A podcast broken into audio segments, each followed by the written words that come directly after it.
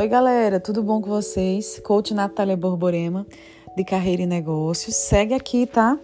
Na plataforma de Spotify, compartilha com as pessoas, divulga o meu legado de vida.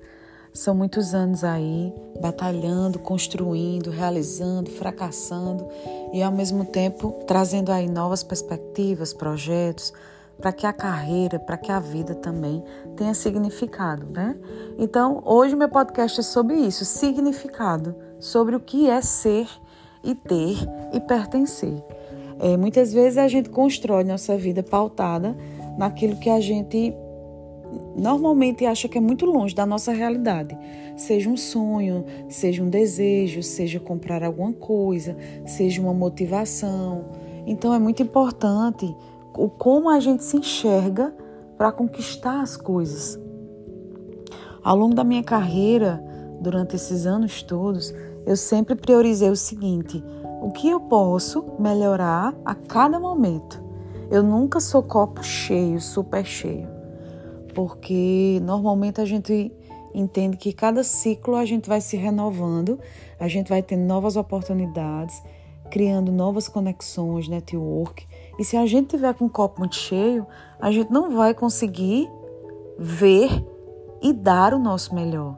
Normalmente a gente vai sempre bloquear, a gente bloqueia certas situações, a gente bloqueia certos sentimentos, a gente bloqueia até pessoas que queiram chegar até perto da gente, até para trocar uma ideia, tra é, trazer uma diferenciação, seja num argumento, seja num posicionamento em casa, seja num, numa tomada de decisão em algum trabalho. Então, toda tomada de decisão ela requer que precisemos ter, olhar mais para si, prestar atenção aonde a gente realmente deseja chegar.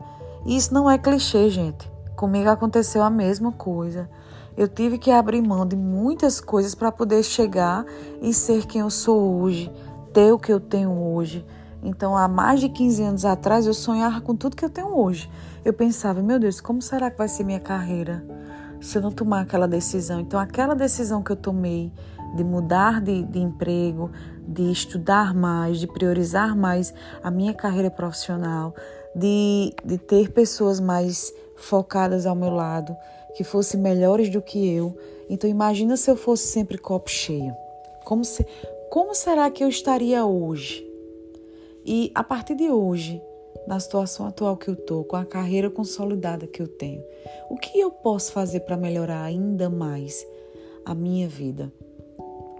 Então, eu transfiro para vocês o seguinte, a seguinte análise e que vocês guardem e pensem e priorizem também. O que vocês podem fazer para não ser tão copo cheio para atingir os seus resultados? Para você realmente ser uma mola propulsora né, da sua carreira. De você dizer assim, cara, eu lutei tanto por isso e conquistei. Poxa vida, tanto que eu lutei, tanto que eu abri mão e hoje estou aqui mostrando quem sou eu para as pessoas que desacreditaram. Então você precisa priorizar-se e dar uma nova oportunidade para si, sem ser copo cheio. Um abraço.